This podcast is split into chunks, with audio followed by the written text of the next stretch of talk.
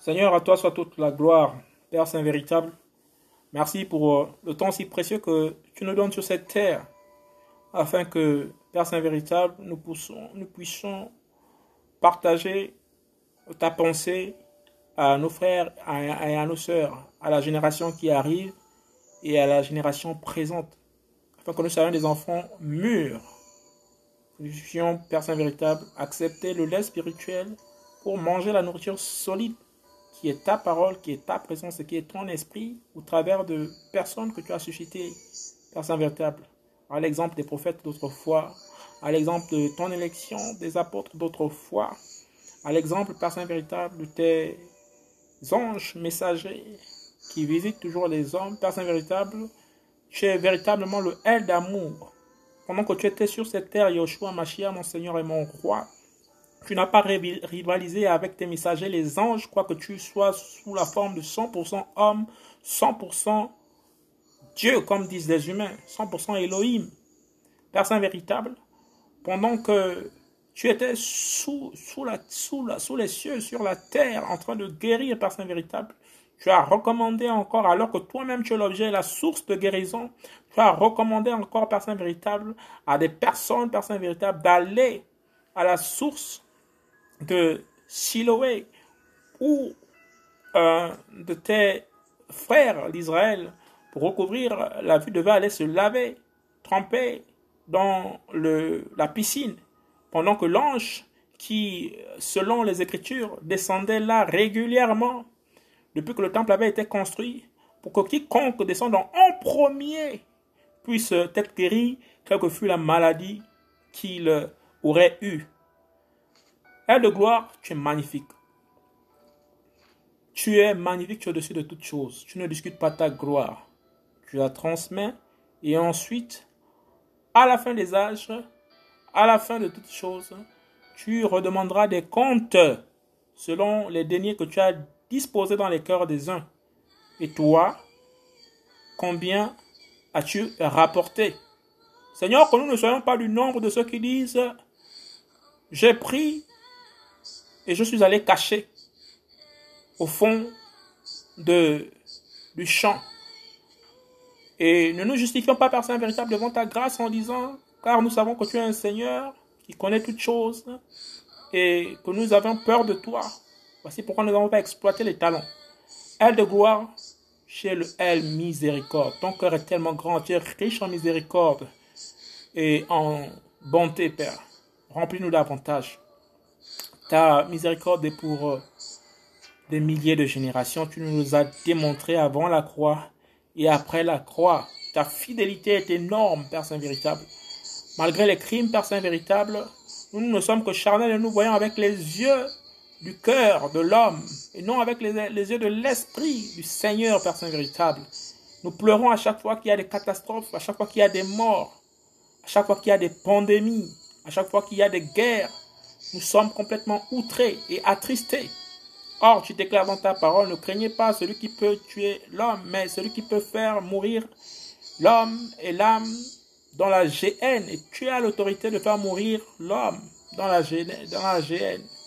Père, nous savons que ta grandeur est tellement infinie que lorsque nous voyons quelqu'un mourir sous nos yeux, sous cette terre, sous le soleil, toi tu déclares dans ta parole que même dans la mort, tu sauves.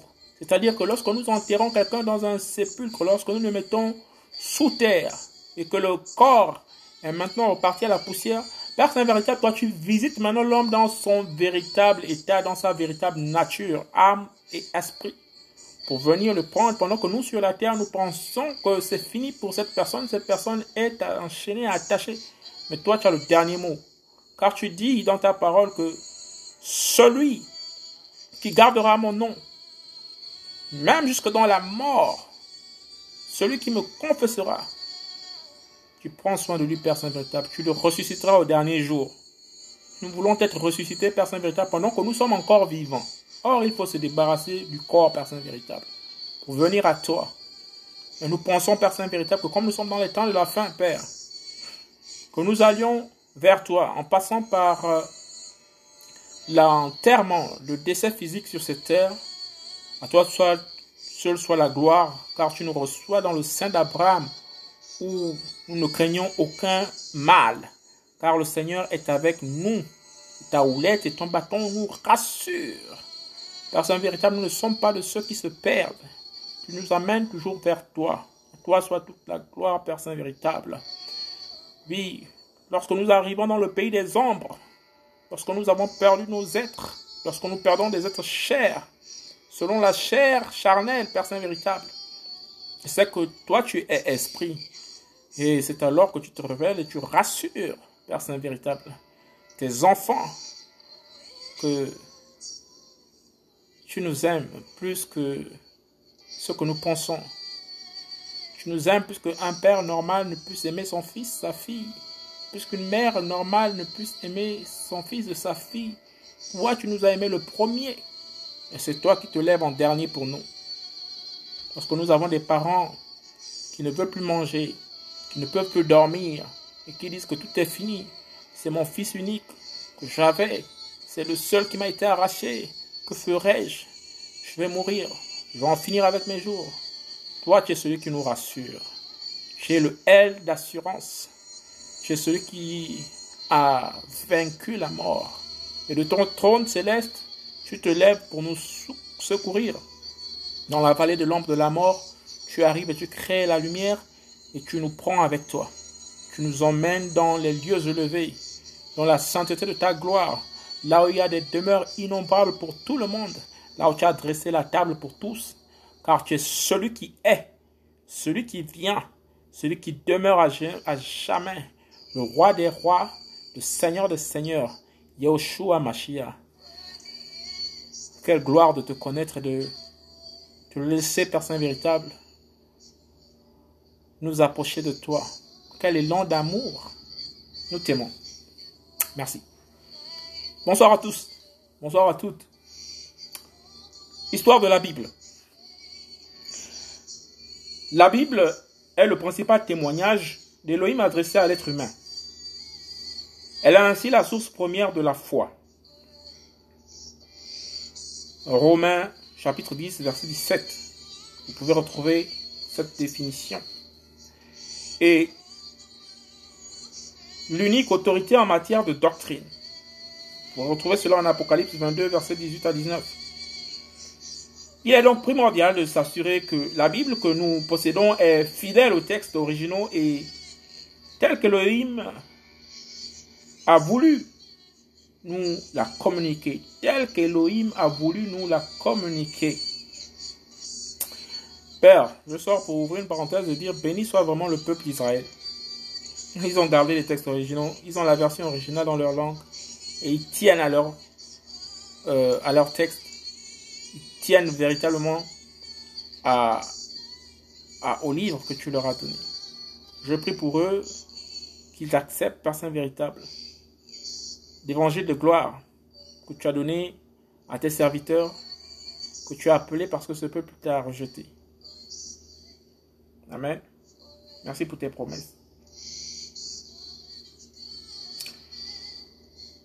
Histoire de la Bible, le lecteur doit être averti que depuis toujours l'ennemi a tenté de corrompre ou de faire disparaître les Écritures. En effet, il y a eu plusieurs tentatives d'ulcoration des textes bibliques de Néron Ier, Néron Ier au 1er siècle à Dioclétien au 4e siècle.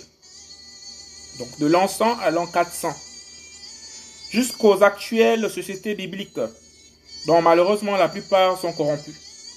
Aussi, durant des décennies, seul le clergé catholique avait accès aux textes bibliques, le peuple en étant privé. Nous souhaitons retracer l'histoire de la Bible afin que le lecteur soit en possession des informations lui permettant de mieux discerner les tentatives de falsification et qu'il puisse être assuré d'avoir entre ses mains une Bible digne de foi, transmettant fidèlement la sainte doctrine. Histoire de la Bible, son écriture. La Bible est constituée de 66 livres, 6, 6. en termes numériques. 66 livres écrits par environ 40 auteurs, différents sur une période de plus de 1500 ans. Malgré cette diversité et cet étalage dans le temps, elle conserve une parfaite cohérence de Genèse à Apocalypse, ce qui est le premier témoignage de son inspiration divine. Soit la gloire, Père. Histoire de la Bible.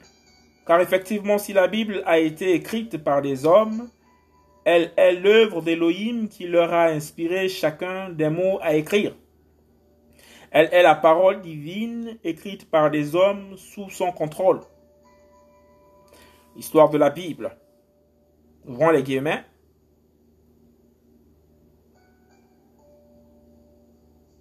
L'écriture en 2 Timothée, 2, chapitre 3, verset 16 à 17, voici ce que l'Esprit insuffle. Toute l'écriture est inspirée d'Élohim et utile pour enseigner, pour convaincre, pour corriger et pour instruire selon la justice, afin que l'homme d'Élohim soit accompli et parfaitement instruit pour toute bonne œuvre. Fermons les guillemets. Source d'inspiration de l'Esprit Saint dans le texte de Timothée, chapitre 3, versets 16 à 17. Histoire de la Bible. L'expression inspirée d'Elohim. Qu'est-ce que c'est? L'expression inspirée d'Elohim est la traduction du mot grec Theopneustos. T-E T-H-E-O-P-N-E-U-S-T-O-S, Theopneustos. Théo, T-H-E-O, généralement traduit par Dieu, et pneu, P-N-E-U, signifiant souffler.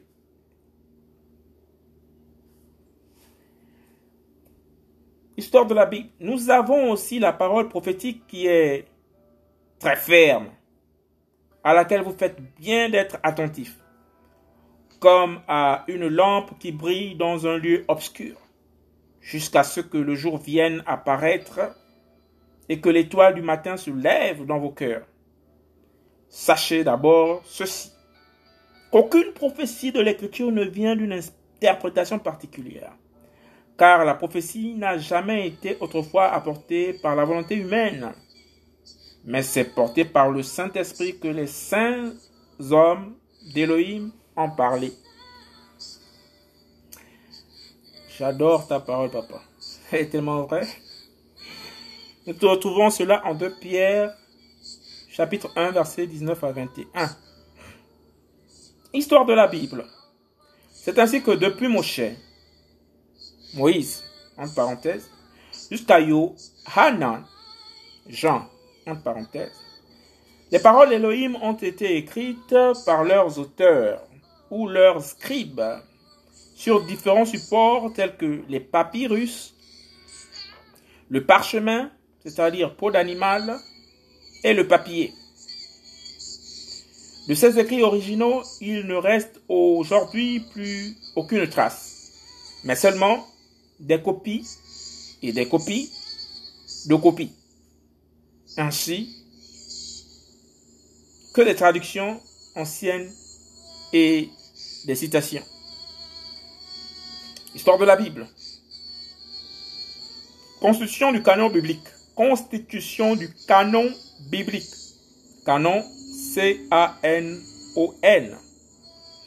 Le mot canon vient du grec canon, avec un K, K-A-N-O-N. Canon signifiant règle, canon signifiant modèle, lui-même emprunté à l'hébreu canet,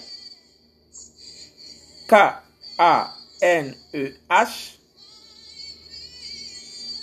roseau, mesure, canne.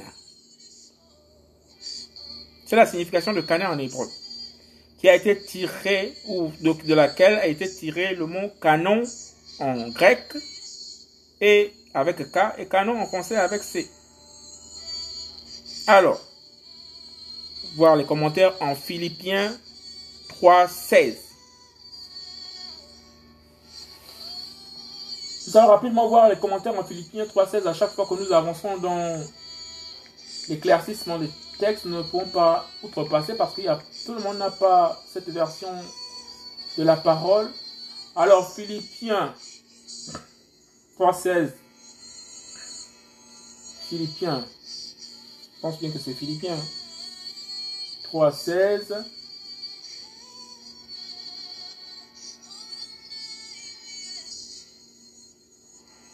Merci pour ta parole.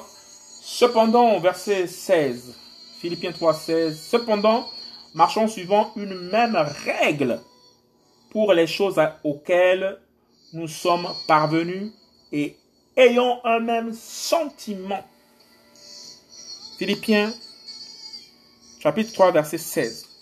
Nous retrouvons la règle, nous retrouvons le canon, nous retrouvons le canet en hébreu, qui veut dire roseau, mesure, canne. Nous savons que Yoshua Mashiach est le premier berger. Et nous savons que le berger a la houlette ou le bâton avec lequel il récupère ses brebis. Ça a tout son sens. Je vais intervenir de temps en temps comme ça, poussé par l'esprit, pour essayer de donner encore euh, ma modeste contribution pour un meilleur entendement. Et là où le Seigneur estime que c'est bon, ben je lirai littéralement ce qu'il y a devant moi.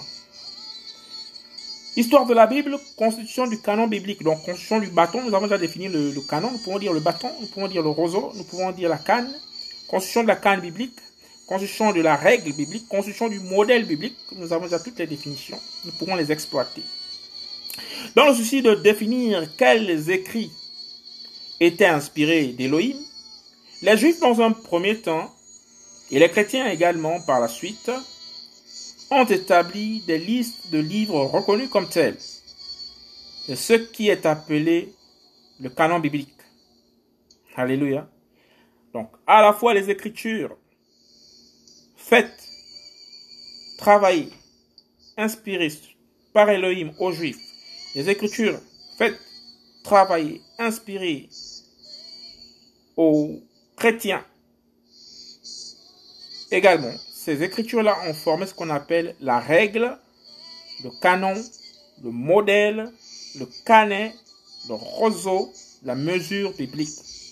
Alléluia. Père, à toi, toi la gloire, tu es merveilleux. Et cela sur un espace de plus de mille. Alléluia. Nous revenons un peu plus tôt. En tout cas, plusieurs siècles. 40 auteurs disséminés sur plusieurs siècles, 1500 ans, les uns après les autres. Et on ose dire que ce livre n'est pas un livre révélé. Comment quelqu'un qui a écrit à l'époque égyptienne, où il y avait les pyramides et les pharaons qui existaient, et un autre qui vient écrire pendant l'empire euh, des, des gréco-romaines qui viennent compléter les écritures. D'autres qui ont écrit pendant le règne des empires byzantins. Tous morts à des années bien différentes, à des siècles bien différentes. Personne n'a vécu de 100 ans dans cette période-là. 300 ans dans la période d'après, 400 ans. Mais il y a une telle harmonie des textes. Si l'Éternel n'est pas l'auteur de l'inspiration, de la source, qui peut permettre à ce que nous puissions vérifier dans le, testament de Yoshua Mashiach, l'évangile de Yoshua Mashiach, les quatre évangiles, les, les, les actes des apôtres, le témoignage et la révélation apocalypse, apocalypse, cette concordance Comment est-ce possible? Et nous allons retrouver dans les gens qui rejettent le Mashiach, qui disent que le Mashiach n'est pas venu ici, notamment dans le Tanakh, les, les, Hébreux actuels, ceux qui sont enracinés dans la doctrine de Moïse, qui sont assis dans, dans la doctrine de Moïse, qui disent que le Messie n'est pas encore arrivé. nous trouvons la concordance. Déjà, les chrétiens et les, et, les, les hébreux hébraïques, ceux qui sont dans le temple actuellement en Israël, où nous parlons en 2020, ils ne reconnaissent pas Jésus-Christ comme le Seigneur et le Sauveur. Ils le prennent pour un prophète comme tous les autres prophètes. Et eux, ils attendent toujours le Messie. Un Messie. Le Messie est venu, n'ont pas reconnu. Mais quand les chrétiens véritables, inspirés par les enfants, ceux qui ont travaillé avec euh, Jésus-Christ, donc les douze apôtres, qui ont été rejetés par ceux qui ont toujours rejeté Jésus-Christ, alors que eux, ils étaient aussi euh, fils d'Hébreux, fils d'Israël, comme ceux qui sont restés au Sanhédrin, qui existent encore aujourd'hui. Il y avait déjà la scission là-bas et tout. Ceux du Sanhédrin de l'époque de Jésus-Christ, de l'époque de Moïse, ceux qui sont sortis d'Égypte, ceux-là, ils marchent selon la règle de la révélation faite sur le mont Sinaï. Or, ceux du Nouveau Testament, parce que Jésus-Christ est mort, donc en étant mort, il nous a laissé le testament. Il y a que le testament ne peut avoir d'effet que lorsque le testateur décède. Donc, nous avons l'héritage. Après le décès de Jésus-Christ, nous avons le Nouveau Testament. Donc, nos précurseurs dans la foi, Timothée, Matthieu, Marc, euh, Jean, tous les pères de la foi ont écrit, ont, retranscrit ces paroles nous avons le Nouveau Testament. Et à partir du Nouveau Testament, nous expliquons aux enfants de l'élection que c'est à vous que le Mashiach s'est révélé en premier. Les textes qui sont dits de cet homme, qu'il est le véritable Elohim qui devait venir, qu'il est le Mashiach, vous l'avez rejeté, vous l'avez crucifié, mais sa parole est vivante jusqu'à présent. Et ils disent non. Mordicus s'y tient sur la loi de Moïse et il reste assis, comme dit la parole, dans la chair de Moïse. Or, au travers du Nouveau Testament, nous comprenons la corrélation qui existe dans ce canon, dans cette règle de loi, selon les livres anciens, selon les paroles des prophètes et selon les révélations et la puissance de l'Éternel qui est maintenant déversée jusqu'en 2020. Donc, avant Jésus-Christ et après Jésus-Christ, il est le premier, il est le dernier, il est au centre. Il coordonne toutes choses. Alléluia. C'est merveilleux. Ce livre est formidable. Cette inspiration divine est formidable. Histoire de la Bible. Alléluia. Histoire de la Bible. La constitution du canon biblique. La constitution du canon biblique. Le mot canon, nous revenons encore ici, vient du grec canon. Donc le mot canon en français qui s'écrit C-A-N-O N, canon, vient du grec canon, K-A-N-O-N, signifiant règle modèle, lui-même emprunté de l'hébreu canet, Q-A-N-E-S, qui veut dire roseau, mesure, canne. Nous avons fait référence tout à l'heure euh, à, Philippiens 3, verset 16. Merci Seigneur pour ta parole. Dans le souci de définir quels écrits étaient inspirés de l'Oïm Les Juifs dans un premier temps. Et les chrétiens également par la suite ont établi des listes de livres reconnus comme tels. C'est ce qui est appelé le canon biblique. Allez, on est clair à ce niveau, on connaît ce que c'est le canon biblique. Alléluia, c'est la règle de doctrine qui compose les livres juifs et les livres des personnes qui ont été sous la grâce du Saint-Esprit de Dieu, c'est-à-dire les chrétiens. Le Tanakh. Alors, qu'est-ce que c'est le Tanakh? Le Tanakh, c'est la Bible hébraïque. C'est la première partie du canon en général de la Bible que nous connaissons tous. C'est la loi, les ordonnances et les prophètes. Le Tanakh ou Bible hébraïque, voilà, est appelé communément Ancien Testament. C'est ce que les gens en général disent, que c'est l'Ancien Testament. Allons-y en détail. Qui est mort à cette époque pour qui est testament? Celui qui devait mourir pour qu'il puisse avoir testament, c'est Jésus-Christ de Nazareth, Yeshua Mashiach qui est venu mourir à la croix. Puisqu'il est mort, alors il nous a laissé un testament. Le testament a une valeur. Avant, il ne pouvait pas avoir de testament. Puisque le testateur n'était pas encore mort. Alléluia. Le Tanakh ou le Tanakh ou Bible hébraïque à chaque fois que nous allons entendre parler de Tanakh, nous allons lire, nous vous laissons entendre par Bible hébraïque. Donc la Bible hébraïque est appelée communément Ancien Testament. Donc le Tanakh est appelé Ancien, est appelé Ancien Testament. Dans la plupart des Bibles, selon la traduction juive, par exemple Ezra, qui veut dire Esdras, on a fixé le canon au 5e siècle avant Jésus-Christ. Exemple, avant Jésus-Christ, nous pouvons voir cette, cette, écriture, nous pouvons vérifier cette écriture en Néhémie. Néhémie chapitre 8, verset 1. Alors, que dit Néhémie chapitre 8, verset 1 Seigneur, merci. Néhémie, c'est Néhémia. Nous avons Néhem, ensuite le nom de, l'éternel Yah, donc Néhémia. Néhémia, en chapitre 8, verset 1. Lecture du livre de la Torah. Conviction de péché du peuple. verset 1. Or, tout le peuple se rassembla comme un seul homme sur la place qui est devant la porte des eaux. Et ils dirent à Ezra, le scribe, le livre de la Torah de Moshe que Yahweh avait ordonné à Israël. Alléluia. Voici le Tanakh. Et le prêtre, le scribe, pardon, devait apporter ce livre, cette partie, ce premier canon. Ça, c'est la Bible hébraïque, la Bible selon les Juifs. Eux, ils n'ont pas les deux parties réunies. Alléluia.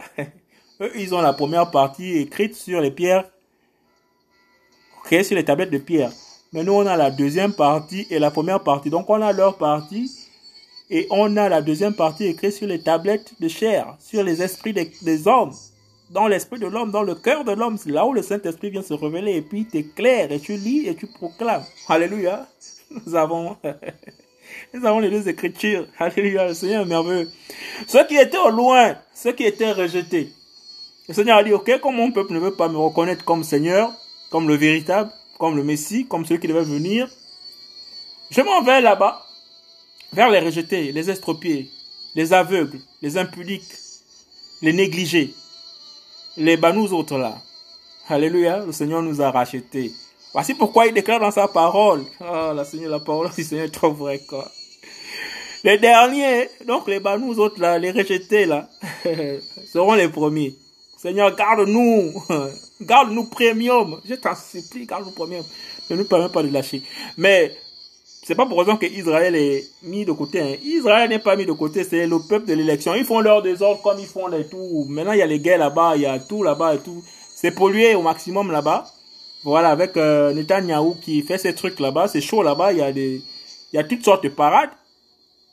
Mais c'est, pas pour autant que Israël est rejeté. Israël est le peuple de l'élection. En fait, là, nous sommes comme les enfants de, des jumeaux. Alléluia. Nous sommes comme des jumeaux. Nous avons un qui ne veut pas reconnaître le Père, ok, à qui on a enlevé la bénédiction pour un temps. Et nous avons le, les, les cadets, donc l'enfant le, qui sort, qui suit l'autre jumeau, qui sort après le, le, premier jumeau là. Voilà. Le frère qui a reconnu le Père, ah moi je suis le Père. Alléluia. Le Seigneur est merveilleux. Je vais souvent ouvrir les brèches comme ça parce que c'est tellement intéressant. Les derniers seront les premiers. Est-ce que nous comprenons maintenant cette écriture-là? Les premiers, ce sont les Juifs. Mais les Juifs ont crucifié le Seigneur, le véritable Elohim, celui qui a créé l'univers, le ciel et la terre, celui qui a créé toutes choses. Il est venu sous la forme humaine, 100% homme, 100% Dieu. Et il dit bien que vous cherchez le Père, mais depuis que je suis avec vous, vous n'avez pas vu le Père. Celui qui m'a vu a vu le Père. Car je suis dans le Père le Père est en moi. Et tout ce que je dis, je ne lis pas de moi-même, mais c'est le Père qui me dit ce que je suis en train de, vous retranscrire, de vous dire. C'est difficile. Quand tu es aveuglé par la décision que lui-même il a prise, ok d'accord, il frappe, il sera comme ça. Regardez Pharaon. Pharaon était au contact de la voix de Yoshua Mashiach, de l'éternel. L'éternel Yoshua Mashiach utilisait Moïse il a bien dit à Moïse que tu, tu te serviras de Dieu à ton frère et au peuple d'Israël. À ton frère, euh, ton frère Aaron. Aaron, c'est l'aîné, c'est le grand frère de, de Moïse. Aaron échappe à la mort comment? Aaron est avec sa sœur euh, Myriam. Ok, ils sont en Égypte. Juste après la naissance de, de, d'Aaron, ils ont une différence de trois ans selon les Écritures. Il y a une loi qui va rapidement sortir. Parce que, qu'est-ce qui a sauvé la vie de, de, de, Myriam? Myriam, le pharaon avait dit, ok, vous faites mourir tous les enfants d'Israël, sauf les filles. Et eux, ils sont en Égypte. Donc Myriam, elle est déjà sauvée. Elle est fille, elle est hébraïque. le Seigneur est trop bon, trop bon, trop bon. C'est que je partage cette joie avec toi. Myriam est déjà sauvée. Vous savez comment les gens fonctionnent. Il préfère avoir les femmes. Satan aime la femme, toujours attirer la femme vers lui et puis la corrompre, même si c'est la femme de l'élection. Et ensuite, Aaron échappe parce que quand la loi du pharaon est prononcée, l'ordonnance pharaonique est prononcée, Aaron est déjà né. Aaron peut être bébé, il a trois ans. Alléluia. Mais Myriam, donc la sœur de l'enfant. la sœur de l'enfant. La mère va lui dire, ok, la loi est tellement forte. Les sages-femmes ont déjà fait leur part, mais c'est que les, le pharaon se fâche, mais qu'est-ce qui se passe? Pourquoi vous n'avez pas buté tous les garçons comme je l'ai ordonné? Pourquoi est-ce que ces garçons sont en vie? Alors, qu'est-ce qui se passe? La sœur de l'enfant, Myriam, va prendre son petit frère pour dire que bon, là, Pharaon va faire, l'histoire se répète, il n'y a rien de nouveau sous le soleil. Ce que Pharaon a fait au temps de, de, de la captivité des, fils de, de, l'élection, donc des, des Israélites en Égypte, Hérode l'a fait encore pendant son mandat et son règne à Jérusalem, où il a envoyé massacrer tous les enfants de Rachel. Or, Rachel, c'est qui? Rachel, ce sont les enfants de l'élection. Rachel, c'est la femme que l'Éternel avait donnée à, je pense à Abraham. Abraham, Isaac. Je pense que c'est à Isaac. Parce que Isaac devait épouser la plus petite, donc Rachel, et Léa. Léa, euh, puisqu'il y a une coutume là-bas dans, dans, dans, dans, le clan du père de, de, de, de Léa et de Rachel, que l'aîné doit partir en mariage en premier. Or, lui, quand il rencontre par l'esprit, l'esprit a déjà choisi que non, celui que tu vas, celle que tu vas épouser là, c'est la petite là qui vient puiser l'eau. Je vais te démontrer par l'esprit pourquoi c'est elle.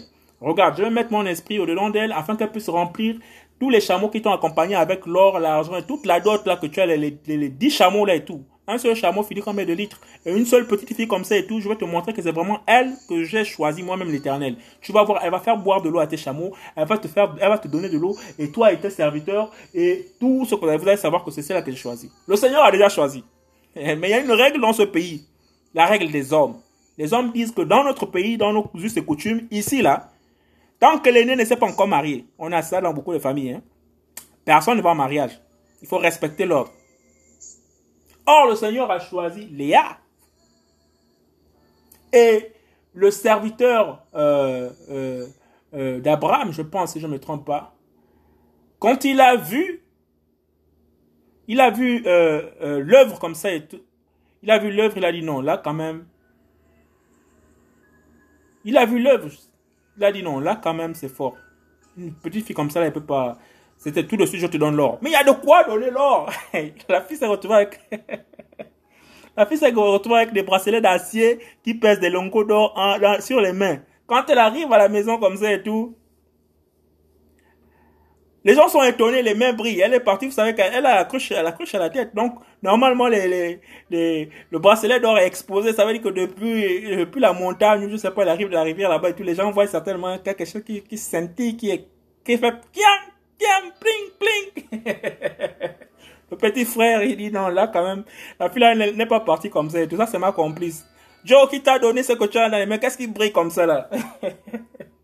Dit, non, j'ai vu un homme là-bas et tout, qu'il est venu, voilà, voilà, voilà, il vient de tel pays de Chine, exact, Il a envoyé tout, machin. Oui, c'est lui qui m'a donné ça, Ah, tu peux aller en mariage. Oh, oh, c'est toi la mariage, oui. Tout le monde est d'accord, oui. C'est le Seigneur qui a choisi, oui. Ok, on te donne un mariage? Mais dans la nuit, le malin, le sorcier vient changer les trucs. Il dit non, ici il y a une loi que j'ai mis pour les hommes dans cette nation, dans ce pays. C'est moi qui commande. Cette jeune fille, la Rachel, ne sera pas donnée comme première épouse à cette femme-là. Nous allons donner selon la coutume. La coutume, le mariage de la coutume. Nous à la première. Et Léa est venue. Quand le mec se réveille comme ça et tout, il regarde. Non, là, je suis dans l'histoire de, de Jacob. C'est Jacob qui va passer, qui va passer ces dix années à servir. Cette année pour Léa, cette année pour Rachel et tout. Voilà, c'est Jacob, pardon. C'est Jacob. C'est Jacob. Abraham, Isaac et Jacob. C'est Jacob.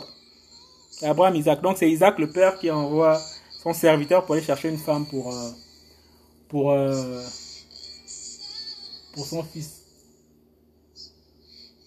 Non, non, Seigneur, oh, je, suis, je suis un peu, je suis un peu perdu là.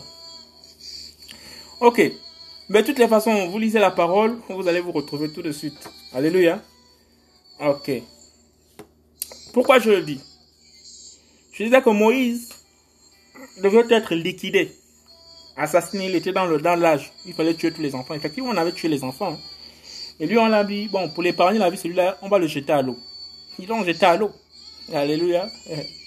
Or, celui qu'on jette à l'eau, là, celui qui sort comme de l'eau, là, machin. Oh, l'eau, c'est l'esprit, l'eau, c'est la parole. C'est le porteur de parole. je ne savais pas s'il avait bu de l'eau quand il était bébé et tout, là. Mais la parole dit que non. Moïse avait dit à l'éternel, dans le buisson, donc non, je ne sais pas parler, je ne sais pas m'exprimer. Ce qui n'est pas vrai. C'est pas quand il a perdu l'usage de la parole. Il a été enseigné dans toute la sagesse égyptienne. Moïse, à tel point qu'il devint deuxième. C'est-à-dire que le premier ministre s'appelle Pharaon. Un, un, Israélite. Oui, s'est habillé comme lui et tout. Exactement ce qui s'est passé avec Joseph. Alléluia. Et de là, il va faire sortir son peuple. Toutes les conséquences bibliques, les histoires qui ont été avant, comme dit la première partie, donc le, euh, Tanakh, ou, le premier bâton, c'est l'instruction. La parole déclare que euh, le, les, esprits inspirés sont comme un pédagogue. Donc, un, c'est un type de pédagogue. C'est un pédagogue, c'est un enseignant pour nous éduquer, pour nous orienter. Donc, Moïse était un type de Christ. Joseph était pardon, un type de Christ.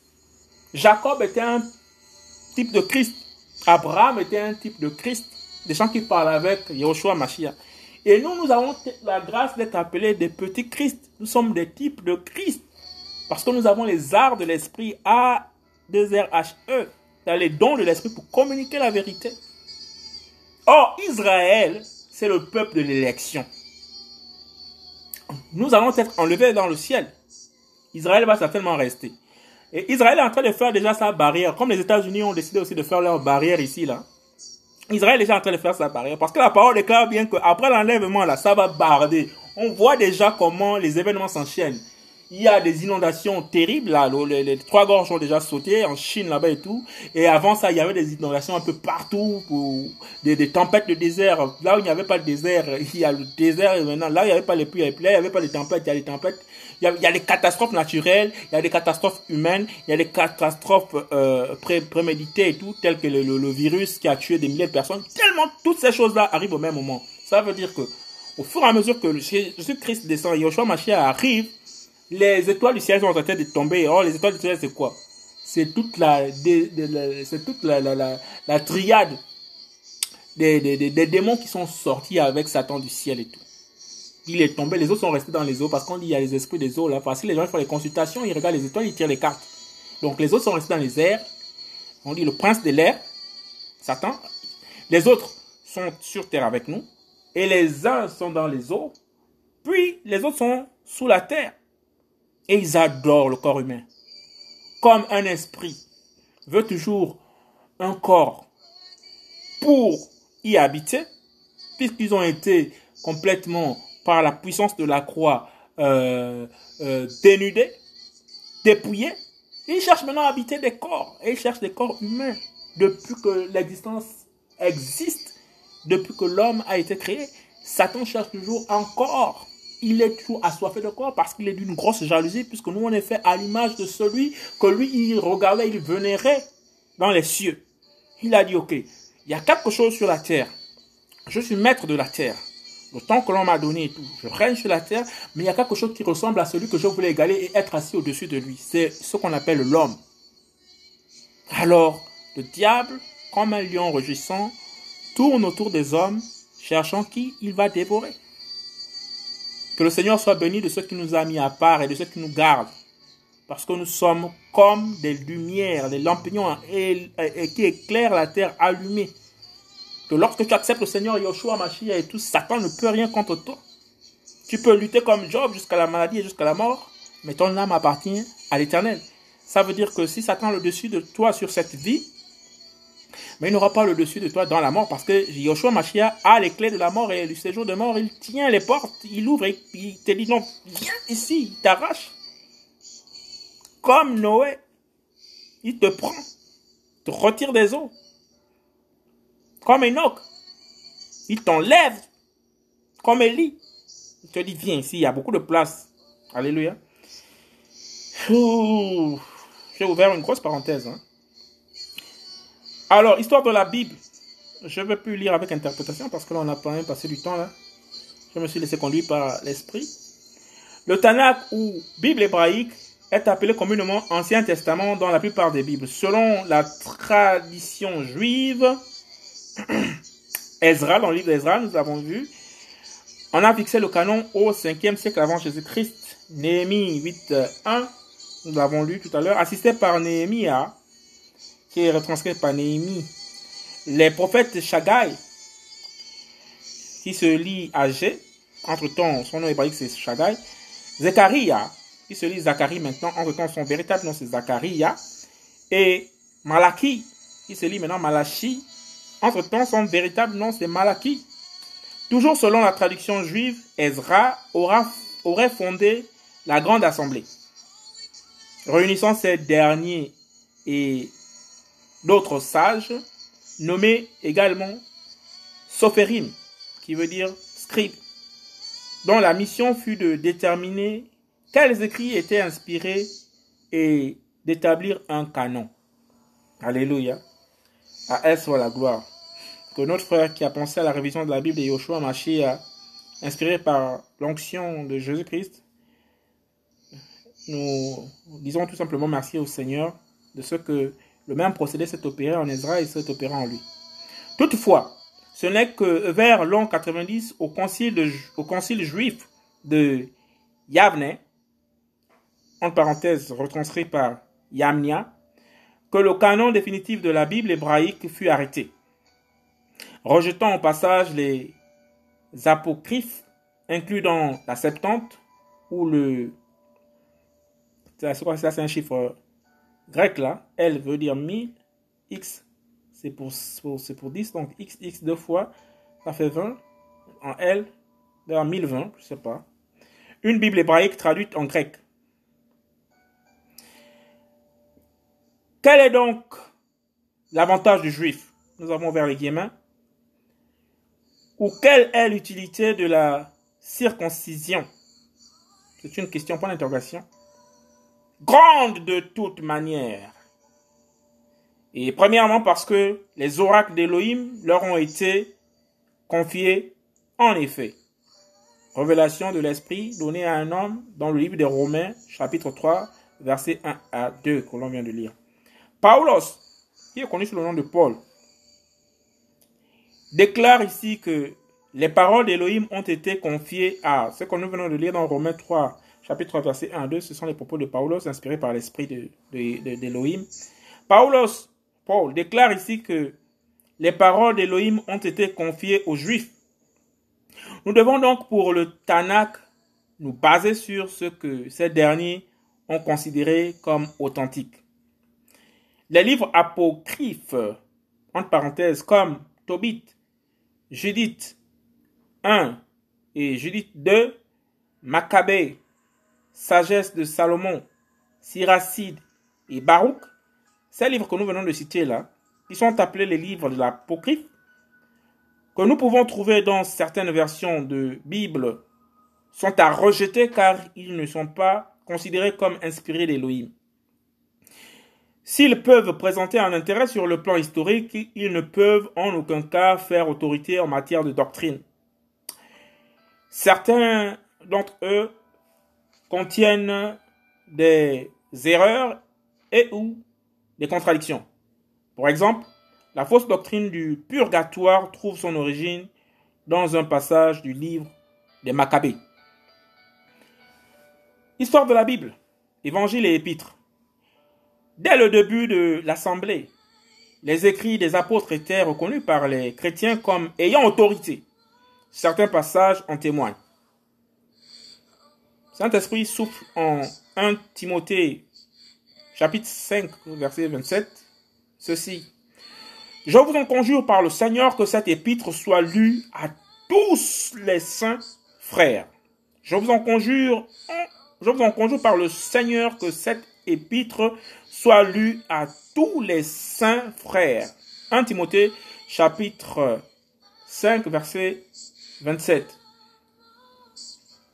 De ne pas être rapidement, nous avons lu un peu plus, un peu plus loin, de ne pas être rapidement agité hors de votre pensée, ni troublé par un esprit, par une parole ou par une lettre, comme si c'était par nous, comme quoi le jour du Machia était imminent. Nous sommes dans les actes des apôtres. Alléluia. 2 Timothée, chapitre 2, verset 2. Et nous allons dans Colossiens 4, au verset 16. Et quand cette lettre aura été lue entre vous, faites en, en sorte qu'elle soit aussi lue dans l'assemblée des Laodicéens et que vous lisiez aussi celle qui viendra de Laodicée. Colossiens 4, 16. Allons-y dans 2 Pierre, chapitre 3, verset 15 à 16. L'Esprit souffle ceci à Pierre et considérez que la patience du Seigneur est votre salut. Comme Paulos, notre frère bien-aimé, vous l'a aussi écrit, selon la sagesse qui lui a été donnée, comme il le fait aussi dans toutes ses lettres, où il parle de ces choses dans lesquelles il y a des points difficiles à comprendre, les personnes ignorantes et instables tordent, comme elles tordent aussi les autres écritures pour leur propre destruction. Je plains tous ceux qui ont travaillé à tordre les Écritures. Histoire de la Bible. Après la mort des apôtres et des témoins directs de la vie de Yoshua, j'ouvre une parenthèse pour dire les témoins oculaires, le besoin est vite apparu de regrouper et déterminer les écrits considérés comme inspirés d'Élohim. Pour l'assemblée, donc en parenthèse assemblée église, donc l'église primitive, pour l'assemblée primitive, principalement deux critères ont été retenus comme déterminants. Premier critère, l'autorité apostolique, c'est-à-dire que l'un des apôtres associe son autorité aux écrits. Deuxième critère est la valeur déjà reconnue dans les assemblées locales qui étaient destinataires des écrits. Ainsi, les grandes étapes de la formation du canon sont les suivantes. 1. À la fin du premier siècle, tous les écrits sont reconnus par tout ou partie de l'Assemblée. Autour de l'an de chant, deuxième point, le fragment de, Mur, de Muratori témoigne que les listes de livres circulent et sont en discussion. Troisième point, vers 230, les écrits 230 avant, après Jésus-Christ. Les écrits d'origine, c'est un nom? Origène, c'est un nom, c'est quelqu'un? Les écrits d'origine, donc origine, donnent une liste des livres reconnus dans les assemblées d'Orient. Quatrième point, je ne me trompe pas. Vers 340 après Jésus-Christ, 340, nous sommes au siècle 340, à l'année 340, Eusèbe, certainement un contemporain d'origine que nous avons lu plus, plus, haut. Eusèbe de Césarée confirme la liste d'origine. Ah, c'est un contemporain. Vers 367, nous avons Anastase, cite également la même liste. Puis, les conciles d'Hippone en 343 et de Carthage 397 et 419 ne feront que confirmer cette liste. Les conseils, c'est des grandes réunions comme Esdras avait fait avec le peuple hébraïque. La valeur accordée par les chrétiens des premiers siècles aux écritures considérées comme authentiques et inspirées, le soin qu'ils ont attaché à les recopier et les diffuser ont répondu au dessein d'Élohim de préserver sa parole et de lui faire traverser les âges. La gloire à Yeshua Mashiach. Histoire de la Bible, transmission. Jusqu'à l'invention de l'imprimerie au XVe siècle, la copie des Écritures était le travail de scribe. C'est ainsi que nous possédons plusieurs milliers de manuscrits, dont des Bibles plus ou moins complètes, des livres entiers et de simples fragments. Également pour témoigner des textes hébreux et grecs originaux, nous pouvons compter sur diverses traductions anciennes ainsi que sur les citations des Écritures faites par les chrétiens des premiers siècles dans leurs échanges. Cette multitude de sources nous permet d'être assurés de posséder des textes fidèles aux originaux les éventuelles variantes et erreurs des uns étant corrigées par la majorité des autres. Quand bien même certaines variantes posent davantage de difficultés que d'autres, aucune ne change la doctrine et le message global de la Bible. Le texte biblique est le texte le mieux conservé de toute l'Antiquité. Histoire de la Bible. Tanakh. Comme il a été dit, malgré la multitude de manuscrits à disposition, il ne reste plus aucune trace des autographes, c'est-à-dire c'est-à-dire écrits par les auteurs eux-mêmes. À ce jour, le plus ancien manuscrit complet du Tanakh est le Codex de Leningrad, daté de l'an 1008. Cependant, une multitude de fragments plus anciens, environ 3000 ans, permettent de comparer et d'attester les variances globales des textes à travers les âges, particulièrement les manuscrits de, de Qumran, découverts en 1947 et rédigés entre le 3e et le 1er siècle avant Jésus-Christ. Le Tanakh a été écrit en hébreu à l'exception de quelques passages en araméen. Originellement, l'hébreu ne possède pas de voyelles, c'est la raison pour laquelle la prononciation de certains mots commençait à se perdre au fil du temps. Par exemple, le tétagramme Yahweh, Y, euh, H, W, H. C'est ainsi qu'à partir du VIe siècle, des écoles de scribes, les massorettes, firent leur apparition avec pour objectif de perpétuer la massora, c'est-à-dire de préserver le texte original et son sens les sophérim s'étaient attachés à préserver le contenu et la forme des textes. Après eux, les anoraïm placèrent des séparateurs entre les mots, afin de les distinguer. Quant aux massorettes, ils préservèrent la prononciation en plaçant des points, voyelles sur chacun des mots et une forme de ponctuation. Les règles que les massorettes devaient respecter étaient très strictes. Ouvrons les guillemets. Un rouleau utilisé dans la synagogue doit être écrit sur des peaux d'animaux purs et préparés spécialement par un juif pour cet usage. Ces peaux doivent être attachées avec des fils pris d'animaux purs. Chaque peau doit porter un certain nombre de colonnes constant dans tout le codex. La longueur de chaque colonne ne doit pas être de moins de 48 lignes ni de plus de 60 lignes. La largeur doit être de 30 lettres. Il faut dans un premier temps tracer les lignes sur toute la copie. Si trois mots sont écrits, dans, sans une ligne, la copie est nulle. L'encre doit être noire et non rouge, ni verte, ni aucune autre couleur. Et elle doit être préparée selon la manière spécifiée. Le scribe doit copier à partir d'une autre copie authentique sans dévier. Aucun mot, aucune lettre, même pas un iode, ne doit être écrit de mémoire sans regarder le texte devant soi.